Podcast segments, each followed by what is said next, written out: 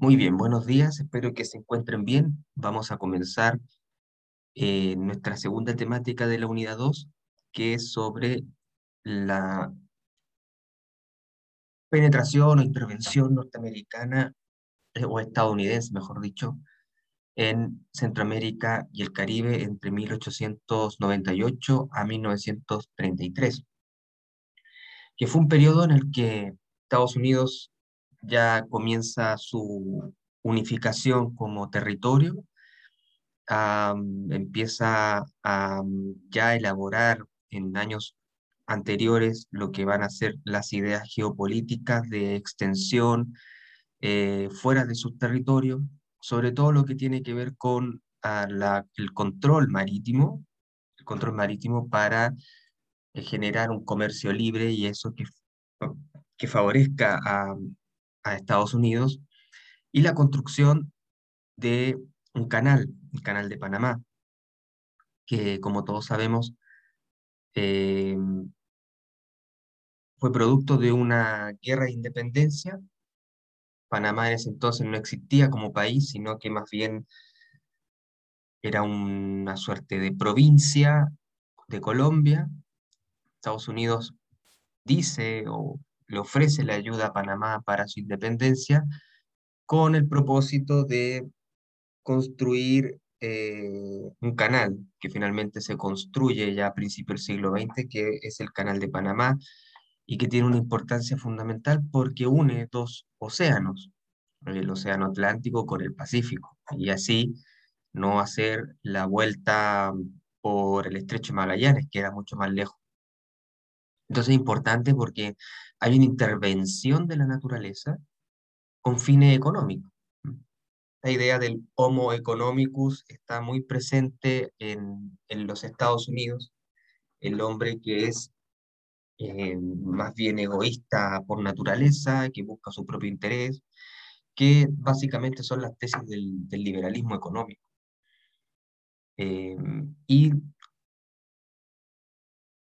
la intervención norteamericana en, esta zona de América Latina también está en torno a esas ideas, La idea de, crear riqueza, de, que el hombre eh, tiene la libertad de poder eh, emprender, emprendimiento, ¿no?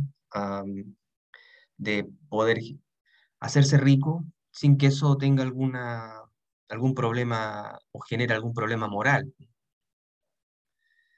De hecho, la riqueza es bien vista. En términos teológicos, eh, hay ciertas corrientes del cristianismo, calvinismo. Eh, que plantean que uno, eh, obteniendo riqueza, puede tener un espacio en el cielo. Tiene el cielo ganado, tiene el beneplácito de Dios. Y esa comprensión religiosa eh, en un país que es producto de inmigrantes refugiados religiosos es muy importante, porque tiene ahí diferencias con el catolicismo, que el catolicismo condenaba mucho más el tema de, la riqueza, ¿no? Eh, eh, más bien era, no era bien visto. Pero en el caso protestante, sobre todo el mundo protestante, no, eh, Dios tiene, le da el beneplácito a un hombre que puede hacerse rico y, al mismo tiempo tiene una ética bien estricta en su vida de ahorro, ¿no? de, comportamiento eh, eh, correcto, muy moralista en ese sentido pero que se combina también con este asunto de, de la riqueza, ¿no? Son, son dos dimensiones que, que emergen acá. Entonces, en esta expansión se expanden, valga la redundancia, empresas eh, norteamericanas que compran terrenos, territorios de estos países de, de esta zona para la implementación de una materia prima fundamental para esta empresa que es la banana. y esa empresa era la United Fruit Company. Eh, y, que, y que mm, logra que eh, todo el mundo coma banana finalmente. Que haya circulación, que la gente que viva, no sé, en Suecia, por ejemplo, esté comiendo bananas, cuando eh, ahí en, en, esa zona de, del mundo no hay producción de, de banana, ni el clima tampoco lo da pero con estas importaciones, eh, perdón, con estas exportaciones norteamericanas eh, empiezan a, a, unir, ¿no es cierto?, eh, o a expandir mercado hacia, hacia otras regiones de, del planeta, ¿no?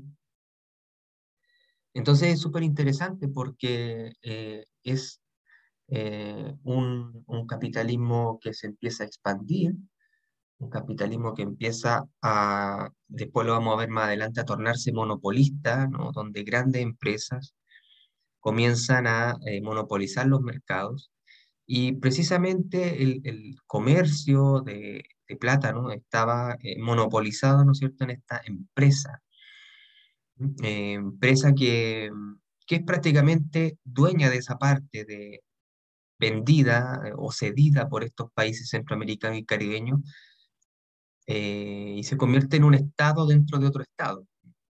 De ahí viene el concepto de enclave, enclave económico, que va a ser un concepto fundamental para entender estas dinámicas que se dan en esta zona de América Latina.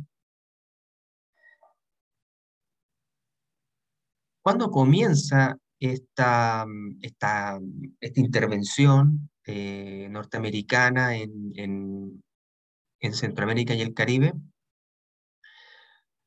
Comienza por ahí por 1898. Eh, anteriormente ya había existido una incursión norteamericana eh, en, en, Nicaragua, que bueno, finalmente no, no, no, no fructiferó, pero ya las intenciones de expansión estadounidenses eran algo que preocupaba muchas veces a los intelectuales latinoamericanos, a Francisco Bilbao, a, José Arcos, a Santiago Arcos, a, José Torres Caicedo, a bueno, un montón de otros intelectuales norteamericanos, el mismo José Martí, líder de las, eh, de la guerra de independencia de, Cuba, eh, de, esta, de esta suerte de este gran eh, monstruo, ¿no? Eh, de este gran país que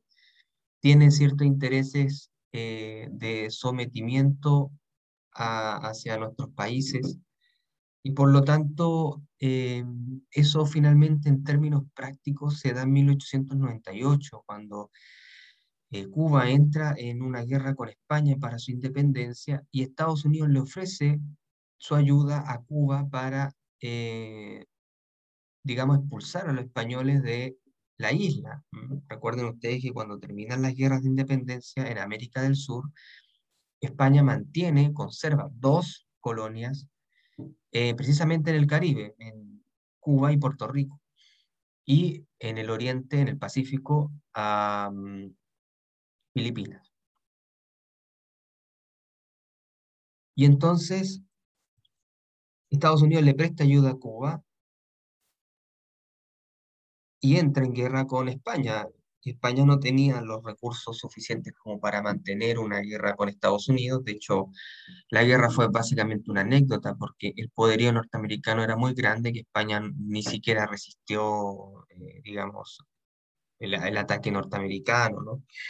Y por tanto, em, termina así la hegemonía española en América Latina y entra otra hegemonía, que es la norteamericana.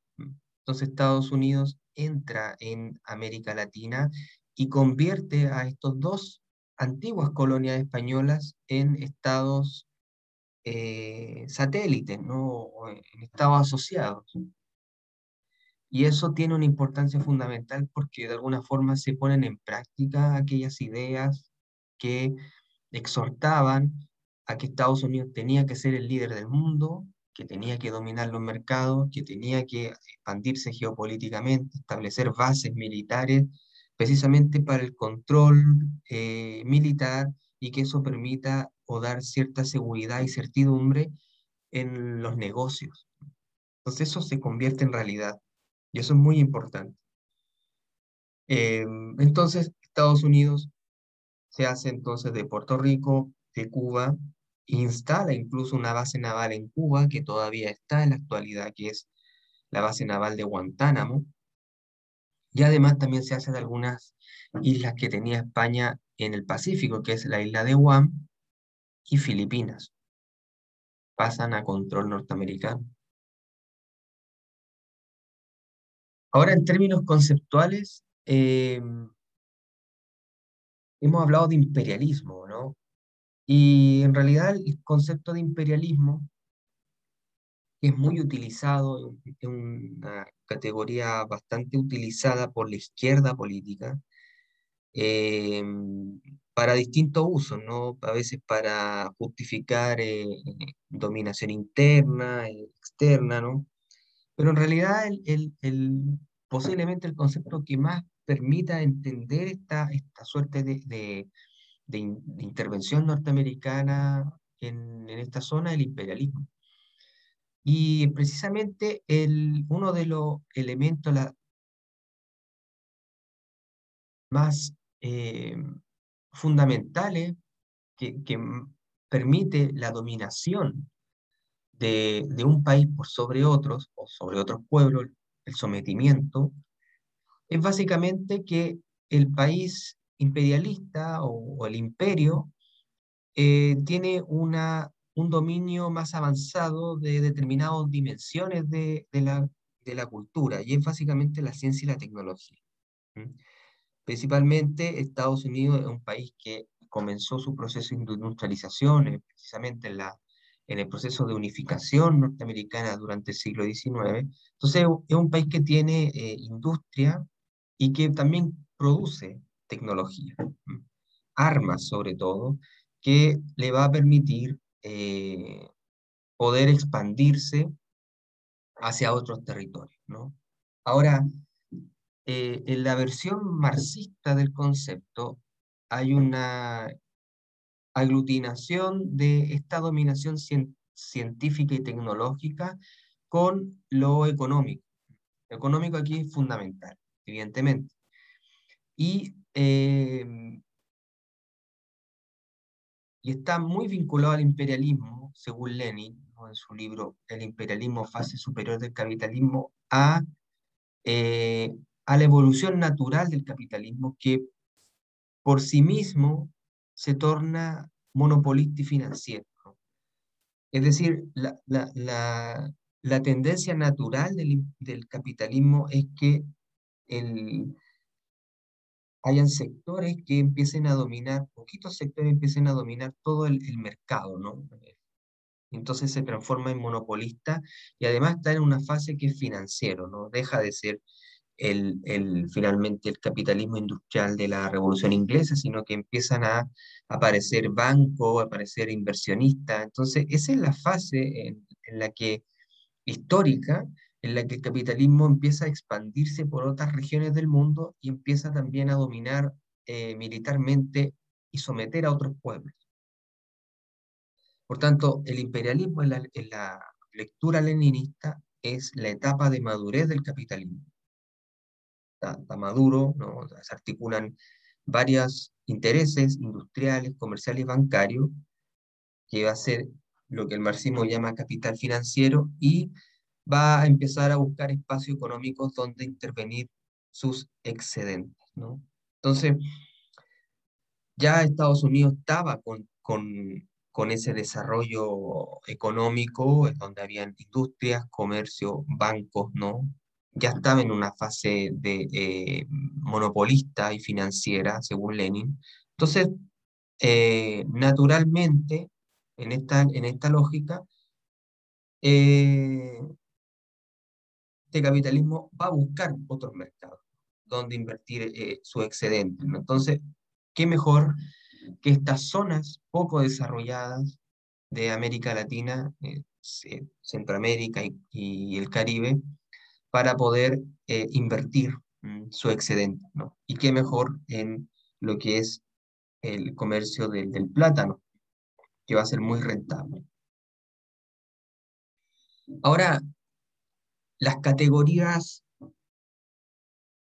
manifiestas de, esta, de este periodo van a ser cuatro, ¿no? Eh, para que podamos entender qué, qué, qué, qué significa tal, tales categorías, ¿no? Primero, una categoría que es súper importante es el concepto de violencia. La violencia, evidentemente que esta, expansión eh, no es pacífica, ¿no? Es una expansión donde hay violencia de por medio. Y entendemos violencia como la aplicación de la fuerza física y psíquica como medio legítimo o ilegítimo de establecimiento, mantenimiento o superación de determinadas relaciones de poder y dominación. En este caso, es la aplicación de la fuerza física y psíquica como medio ilegítimo de establecimiento de determinadas relaciones de poder y dominación, donde lo blanco, lo norteamericano, se hace del poder, eh, se controla determinadas em, zonas de los países, eh, siendo que los países siguen siendo independientes, pero eh, hay una, también una suerte de, de, interés de, poder mantener los países en orden para evitar que los negocios se vean quizás em, con problemas, ¿no? Que tengan algún tipo de problema, ¿no? que hayan algunos movimientos de, subversión política, etc. Entonces, ahí hay una aplicación de violencia cuando las cosas no, no van bien. ¿no? Eh, de alguna, hay algunos países de, del Caribe, como Haití, eh, de Centroamérica que, que reciben muchísimas intervenciones militares. Cuando los intereses norteamericanos estaban amenazados, iban los Marines eh, a sofocar cualquier tipo de problema político. Entonces ahí se aplica la fuerza física, ¿no? Para eh, establecer ilegítimamente estas relaciones de poder y dominación, donde lo blanco no tiene preponderancia sobre lo mestizo, ¿no? También hay una cuestión ahí racista eh, implícita, por cierto. El segundo concepto es el concepto de ideología, que según la perspectiva histórica, no solamente me voy a referir a la perspectiva sociológica eh, de, la ideología, em, que consolida una situación social dada mediante la legitimación interna, ¿no? Eh, digamos, que, por ejemplo, en este caso, Estados Unidos, eh, dentro de, del aparato gubernamental norteamericano, se legitima internamente en ese país que eh, la expansión hacia otros países es algo eh, positivo para, para el país. recuerden ustedes que también toda esta expansión está dada por esta idea del, destino manifiesto, sobre todo, de esta idea, de esta autoconcepción del Estado norteamericano de pensar de que Dios ha elegido a Estados Unidos como el líder mundial de, de, de, todos los países para dominar. Eh, entonces, en ese sentido, hay una legitimación interna de, esta situación social pero también eh, hacia afuera o contra las críticas internas protegen esta idea de expansión del destino manifiesto a otras alternativas históricas, ¿no? que pueden eh, efectivamente eh, negar esta, esta, esta situación ¿no? que, que, se está generando. En ese sentido, las principales críticas internas son aquellas críticas más bien de carácter latinoamericanista, ¿no? Eh, o también nacionalista, en el caso de Cuba, ¿no? que, que por ejemplo, eh, están en contra de la intervención norteamericana o de una potencia extranjera en, en los asuntos internos, ¿no? Eh, o latinoamericanista de decir que eh, hay que defender la unidad latinoamericana frente a eh, las intervenciones de Estados Unidos, ¿no? que más bien están en contra de esta unidad latinoamericana, de que los países se unan ¿no? en torno a un objetivo común. La tercera es la imagen hostil, que es una suerte de representación cargada de prejuicios, negativa y devaluadora de determinados individuos y colectivos sociales, que está más bien eh, vinculada a esta, a esta visión que tienen los estadounidenses de lo que es latino, ¿no? Lo latino es lo inferior, eh, los indígenas es algo inferior, eh, no es civilizatorio, son bárbaros. entonces, lo interesante es que las principales decisiones ¿no? de política incluso estaban en manos de los estadounidenses, ¿no? que eh, tenían una visión de que estos países no podían gobernarse por sí mismos, de que eran bárbaros, de que no eran civilizados, y que tenía que ir el hombre blanco a solucionarle los problemas, ¿no? Eh, pero claramente hay eh, una cierta imagen hostil, ¿no? Eh, que se ve, ¿no es cierto?, en, en, una, en unos prejuicios más bien de carácter racista, ¿no? Lo blanco es lo que genera cultura, civilización, etc. Y una economía de subsistencia, que es eh, la economía que se genera precisamente en estas áreas de, que están periféricas a estos enclaves económicos, que es una economía básicamente agraria, doméstica, que no tiene tecnología, que tiene muy poca, y que es básicamente para el autoabastecimiento. Entonces, ahí está lo que habíamos denominado en su momento en, en el dispositivo teórico conceptual, la economía dual, ¿no? Es decir, que hay eh, zonas o espacios que son súper modernos, súper tecnificados, muy desarrollados, versus otras zonas que están fuera de estos espacios de, eh, de este enclave económico que eh, presentan características incluso precapitalistas, ¿no? Entonces, estos países en el cual ingresa Estados Unidos son países que mayoritariamente son de economía de subsistencia, a excepción de los espacios controlados por la United Fruit Company, que son mucho más avanzados y desarrollados.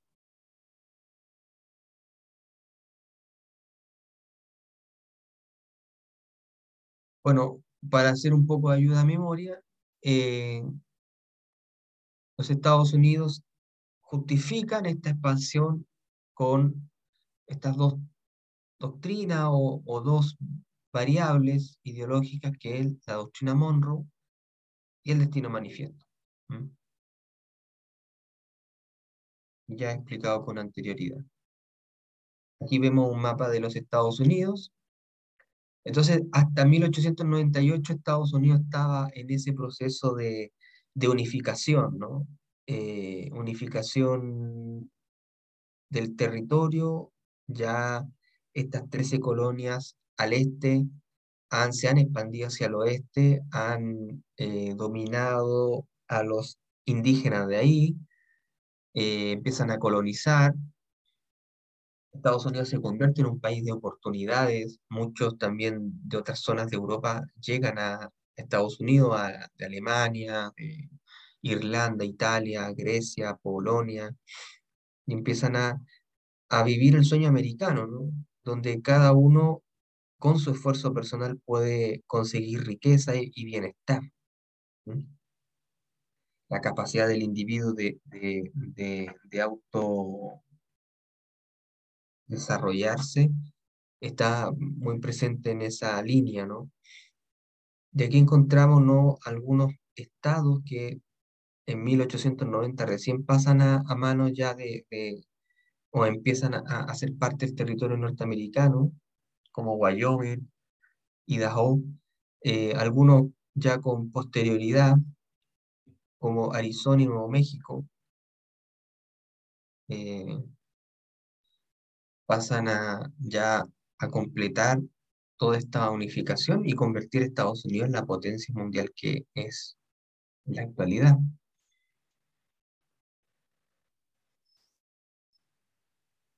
Un actor importante en toda esta expansión es Teodoro Roosevelt, eh, que proclama el derecho de Estados Unidos de ayudar a cualquier nación amenazada por algún tipo de intervención eh, extracontinental, ¿no? Bueno, eso se traduce en, en lo que se conoce como el corolario Roosevelt, que justifica la política intervencionista. Hace una, una lectura de la doctrina Monroe y interviene en, en, determinadas repúblicas de nuestro continente, sobre todo en la zona que yo ya presenté, con el fin de eh, expandir el comercio norteamericano, pero bajo una intención de, o al menos manifiesta, de mantener el orden en estas repúblicas. Eh, la política del gran garrote empieza a, a utilizarse acá a partir de una, de una frase del presidente Roosevelt y eh, que tiene que ver con esta política de intervención norteamericana eh, intermitente, ¿no? Eh, mientras hay, hayan problemas en esta zona, Estados Unidos interviene, y luego la diplomacia del dólar, que protege los negocios o inversiones de los empresarios norteamericanos. ¿no? En ese sentido, con el presidente Taft, esta diplomacia del dólar está relacionada con estas economías del clave, ¿no? Pero fue el presidente Woodrow Wilson, que fue uno de los que firmó la paz, la paz de Versalles en, terminada la Primera Guerra Mundial, quien, paradójicamente, eh, practicó la intromisión, o mayormente la intromisión en los asuntos latinoamericanos. O sea, mientras en Europa él apostaba por la paz, ¿no? luego de un montón de guerra y tal, en, esta, en América Latina eh, hizo todo lo contrario, ¿no? fue tan pacífico Woodrow Wilson. Entonces lo señalado se tradujo en América Latina en presiones a sus gobiernos por parte de Estados Unidos, pérdida de soberanía, intervenciones militares, expansión de los monopolios norteamericanos y, lo que es más importante aún, la explotación de los recursos naturales. Estados Unidos hace de, de, esta zona como un, un gran, un, un, gran mercado, ¿no? Tiene un mercado donde pueden eh, invertir los excedentes, eh, importar eh, las materias primas que necesitan para su comercio, etc.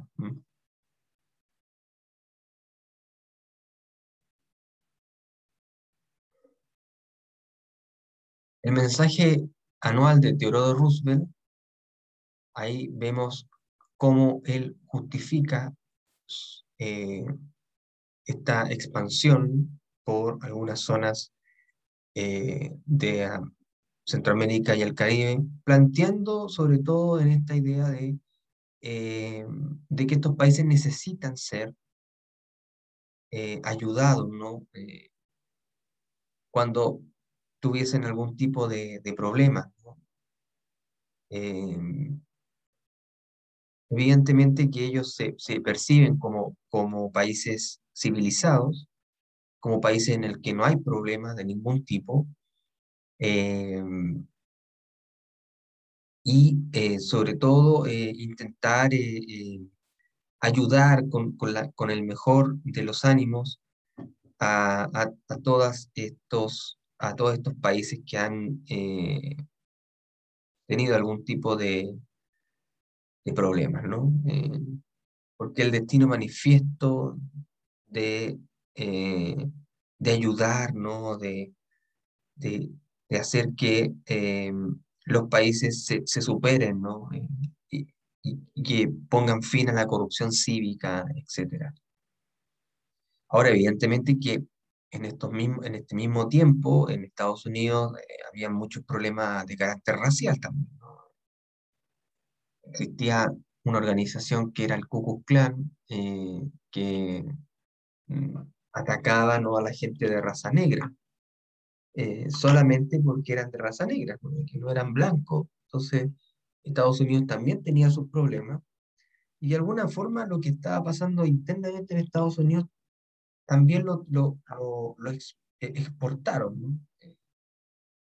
Esta idea de, de la visión de, de, América Latina como, como lugares inferiores, ¿no? con gente que no puede gobernarse por sí misma, es claramente un racismo, claramente una visión eh, que desprecia al otro, que no lo ve como un igual. Entonces, bueno, esto es política, evidentemente, y, hay que leer entre líneas lo que él está tratando de señalar acá, pero es evidente que, que hay una, una cierta mirada de desprecio y de, y de inferioridad hacia los pueblos latinoamericanos. Eso no, no cabe ninguna duda. Si fuera lo contrario, Estados Unidos no intervendría en, en esta zona, pero aún así lo hace. Entonces aquí tenemos un mapa de algunas zonas que fueron ocupadas por Estados Unidos, fueron intervenidas. Son bastantes, ¿no? Eh, bueno, quizás con la excepción de México, que hubo un, problema ahí en, la época de la Revolución Mexicana, el resto es eh, prácticamente eh, intervenido y se convierten en estados asociados, como Cuba, como Panamá, como República Dominicana, Nicaragua, eh, Haití, ¿no? En el caso de Nicaragua eh, hay una ocupación entre 1912 a 1933. Eh, en Haití también, que fue bastante largo, República Dominicana. De hecho, los norteamericanos ayudaban a los países, a estos países a crear sus propias policías también, que fueron conocidos como la Guardia Nacional, donde hay una, eh, una, finalmente después se produce la creación de estos dictadores patriarcales que nosotros vamos a ver más adelante. Gente que es, ha sido entrenada por Estados Unidos y que después van a gobernar ferozmente en, en la interna eh, siendo aliados precisamente Estados Unidos para resguardarle sus propios intereses.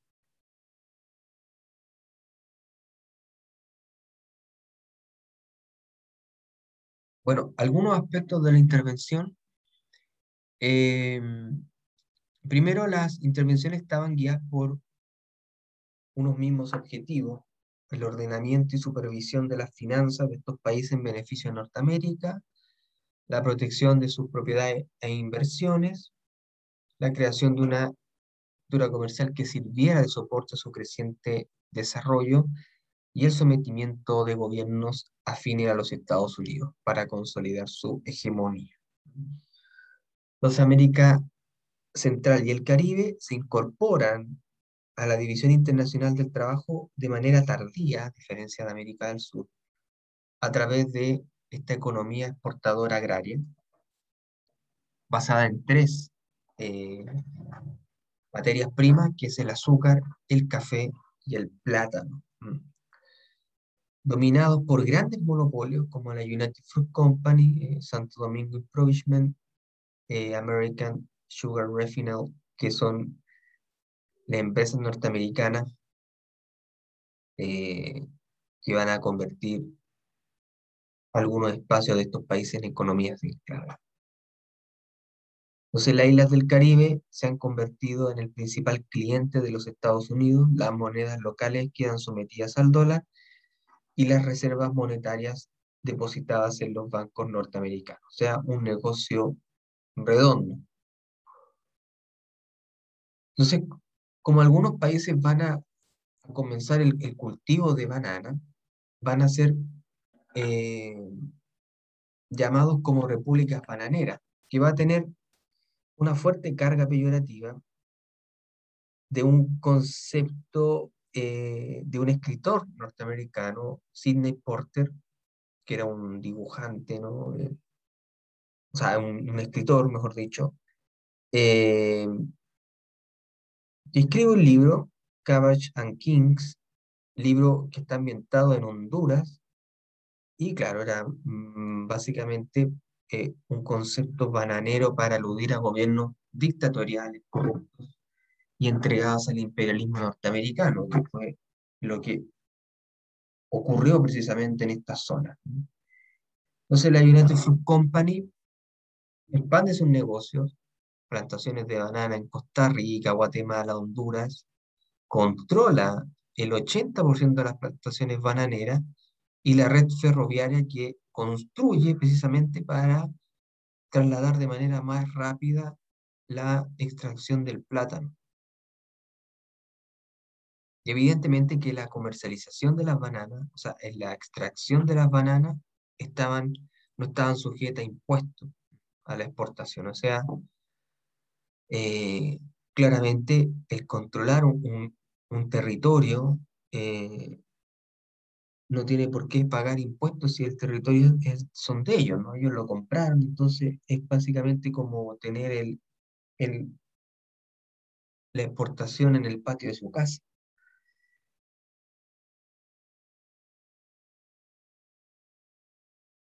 Entonces, claramente eh, se extiende el imperio bananero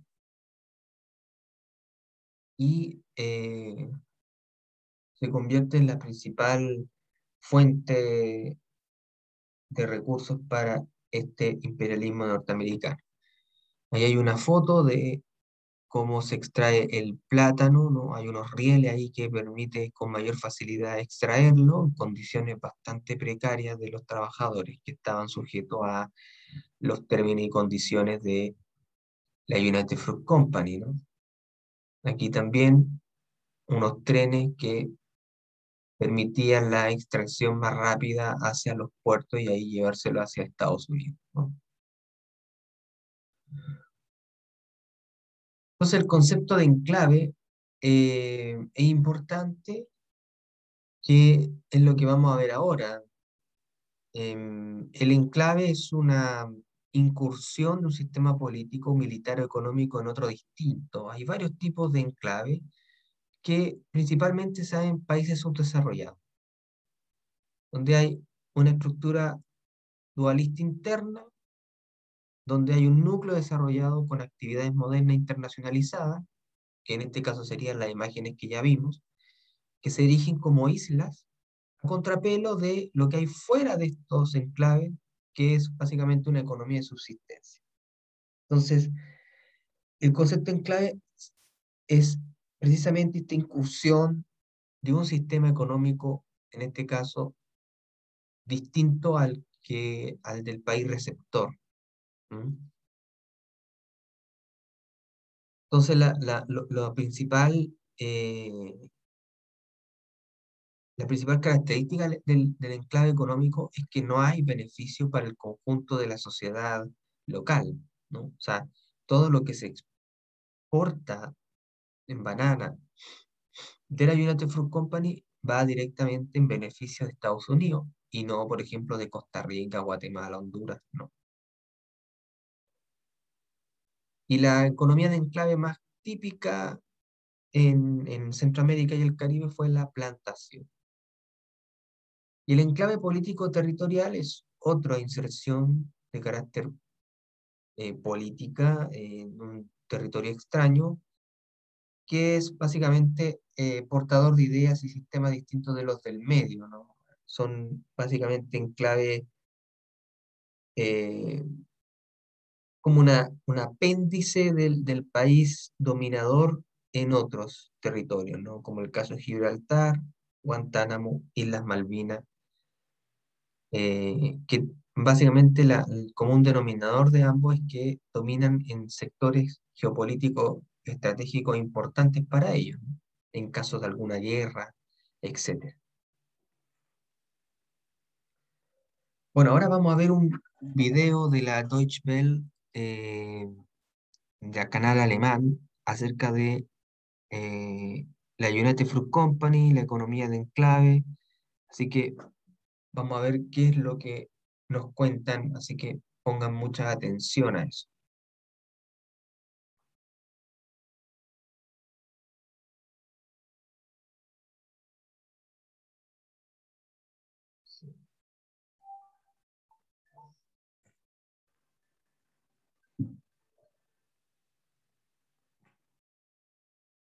Vamos a ver si, si puede. Parece que no está.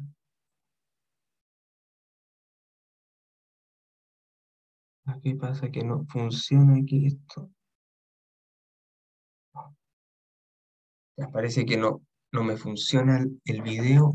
Bueno, vamos a ver si después se los puedo... Se los puedo nuevamente subir, quizás. Bueno, qué lástima que no se pueda ver, pero estaba bien interesante el,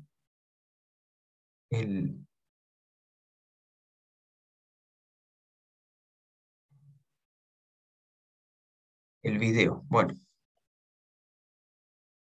vamos a ver cómo lo podemos solucionar. Pero bueno, el caso es que eh, hay algunos países que se transforman en protectorado. Uno de ellos es Cuba, que desde el momento de su independencia, que fue precisamente en 1898, vio supeditado su desarrollo como país a los intereses de Estados Unidos.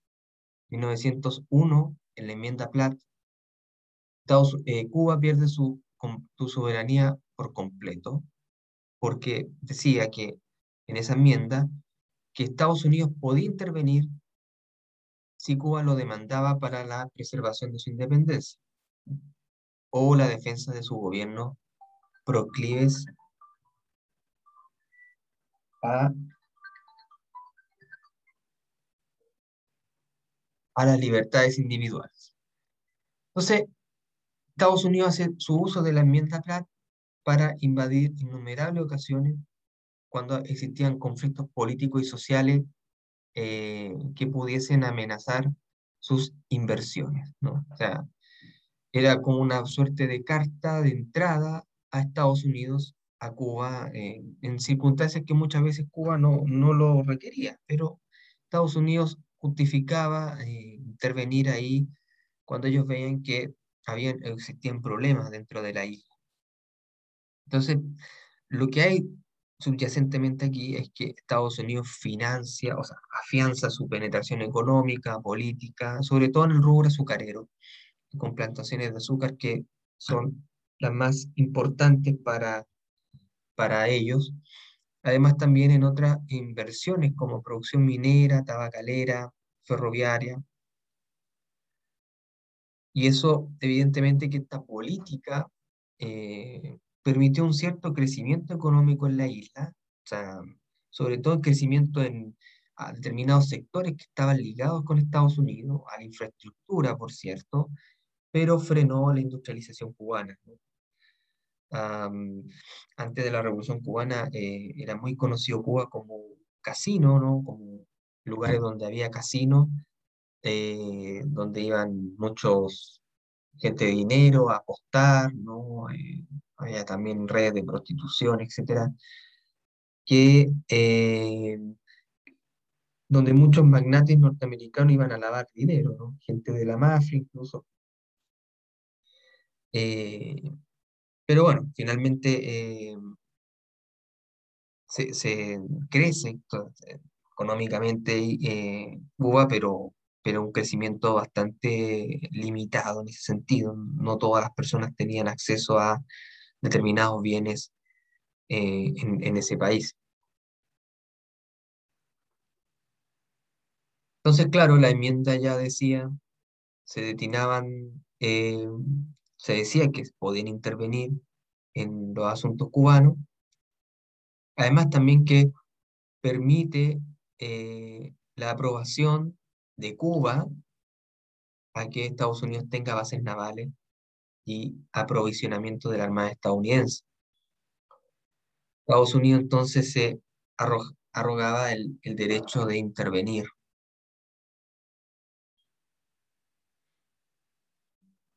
Y en 1934 va a ser derogada esta, esta enmienda eh, en un cambio de política exterior norteamericana basada en la política del buen vecino, eh, que estaba muy ligada a lo que estaba ocurriendo en Europa y principalmente por la amenaza del nacionalsocialismo en Europa, en Alemania principalmente, ¿no? Hitler llega en 1933 a Alemania y la amenaza de una Segunda Guerra Mundial eh, hace pensar que a Estados Unidos que es mejor tener buenas relaciones con América Latina eh, porque eventualmente podía eh, quedar o ser seducida por estas doctrinas totalitarias.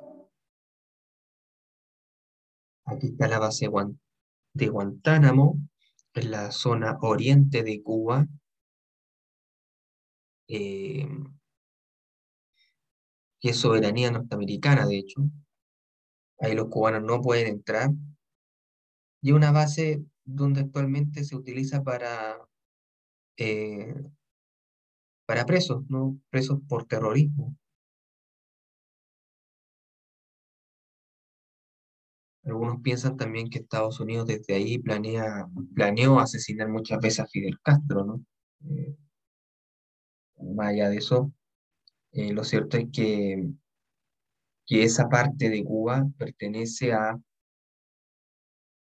a los Estados Unidos. No sé si hasta el momento hay alguna pregunta de, los estudiantes.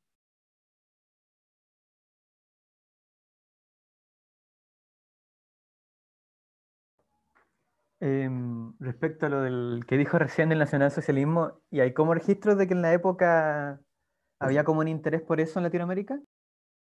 Sí, bueno, en, en América del Sur principalmente, que, bueno, en la década del 30, eh, bueno, un poco antes, sí, no, pero en la década del 30 principalmente hubo eh, Partido Nacional Socialista.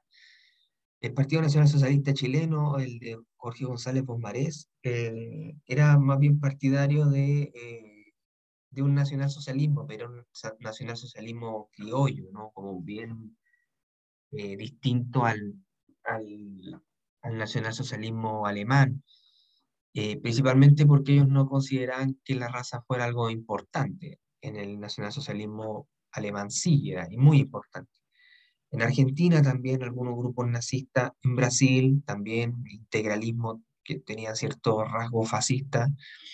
Eh, México también que eh, durante la Primera Guerra Mundial eh, algunos submarinos alemanes, o sea, Alemania pues le dijo a, a México que, que, ellos lo podían apoyar y además también le podían ayudar a, a, reconquistar los terrenos que habían perdido por la guerra con Estados Unidos. Entonces, había un cierto, eh, una percepción de amenaza de que efectivamente esta, eh, América Latina podía haberse seducido por, por estas eh, doctrinas, ¿no? Pero grupos nazistas hubo, sobre todo en Argentina y en en Chile, ¿no? menor medida Brasil, ¿no? Pero sí, sí hubo cierta incursión de estas ideas en, en, nuestro país, sobre todo.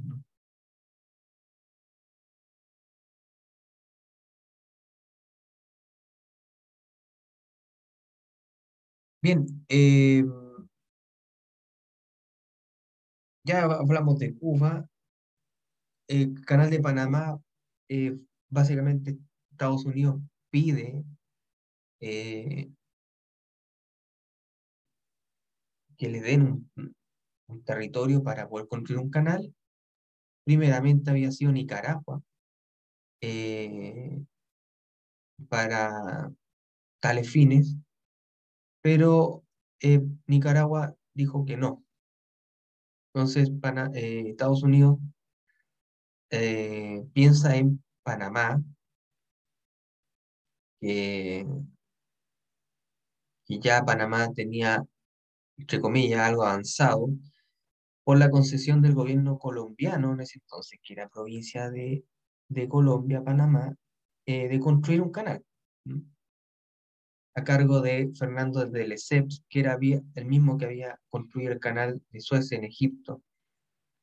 Eh, y la justificación norteamericana es que era una intromisión Ahí aplica la doctrina Monroe, intromisión de a los intereses de Estados Unidos o de, de América.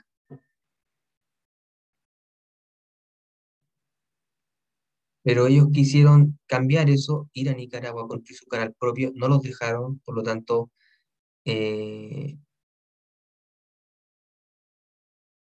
tiene que buscar otra alternativa a Estados Unidos. Y, una, y la alternativa se dio por una, una, cuestión más bien fortuita, que esa compañía de lesseps francesa se declaró en bancarrota, hubo problemas también asociados al, a ciertas enfermedades, enfermedades del trópico. Entonces fue la oportunidad de Estados Unidos de comprar esa empresa y eh, hacer el canal. Pero Colombia no estaba dispuesta a construir el canal por mano norteamericana, entonces fue, fue ahí donde Estados Unidos argumenta eh, tener que ayudar a, esta, a, esta, a Panamá a independizarse de Colombia para tener tranquilamente el control de este canal. Entonces, Panamá, que era básicamente casi una creación norteamericana, se independiza de Colombia y queda bajo el protectorado de Estados Unidos.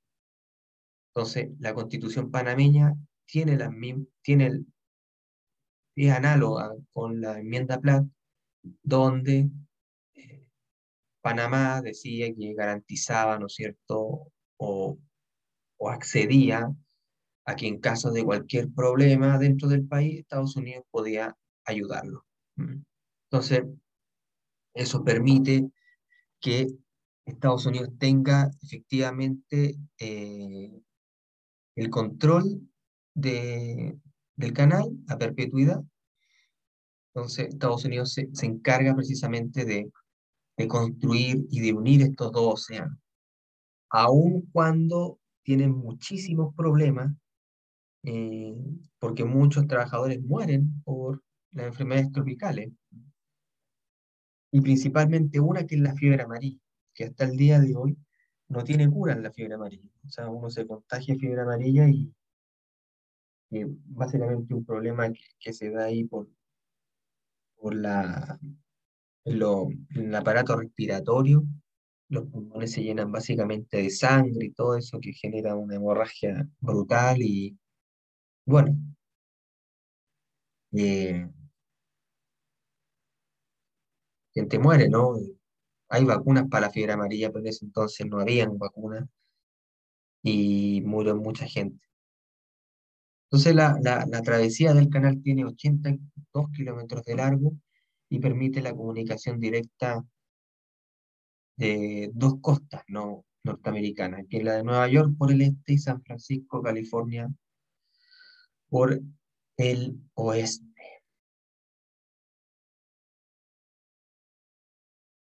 Entonces, nueve horas se, se, se tardan los buques en atravesar el sistema de esclusas en 1914 se abre el paso interoceánico por primera vez. Fue, por tanto, lo que simboliza el, canal de Panamá es eh, el imperialismo norteamericano o la dominación norteamericana.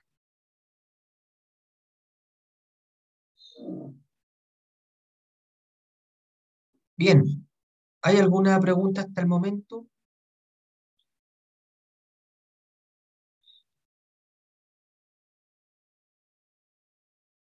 ¿No hay? Bien, vamos a dejarlo hasta acá. Así que nos vemos el lunes 31 de mayo para continuar con este tema, ¿no? Así que recuerden que el 31, el lunes, tienen que entregar sus controles a la una de la tarde a mi correo. ¿Se envía por correo el control? Exactamente, el correo que aparece ahí en el, en el papel. Ahí, ahí está el. Ok, perfecto. Ya. Eh, profe, con respecto a mm, el control, eh, quería saber cuál definición específica como de qué qué es ser Latinoamérica había que considerar o si tenemos que argumentar en la pregunta 6, como cuál, por cuál nos fuimos. Yo no, no, no puedo responder preguntas de la prueba, ¿no? No, yo lo, lo había dicho la otra vez, así que, pero a ver, ¿cuál es la pregunta específica? Es la, la de cómo identificar los países latinoamericanos. Ajá. Entonces tenemos que argumentar cuál, cómo, No, no, no, no, no, esa, esa pregunta es muy fácil donde aparece, en el mapa aparecen unos eh, números, ¿no? Aparecen ahí, Sí. uno, dos, tres, ya. Solamente colocar el nombre de sus países. ya, Eso es todo. Ya. No, no es una, ok. no es una pregunta muy, es una pregunta básicamente de conocimiento, de que ustedes eh, al menos sepan eh, cuáles son los países que conforman América Latina, ¿no? Que ahí hay ah, países hispanohablantes, eh, lusoparlantes como caso Brasil, eh, angloparlantes, francoparlantes también, ¿no? Entonces, es interesante que, que lo puedan identificar como más bien conocimiento general. Entonces ahí pueden ustedes responder ahí uno, el- el- el- pueden poner uno, entonces punto o dos puntos ya, eh, tal país, dos, tal país, tres, es solamente eso. ya. Ya, muchas gracias, profe. Ya. Bueno, queridos estudiantes, que estén muy bien. Nos vemos el lunes. Muchas gracias. Nos vemos, profe. profe. Chao.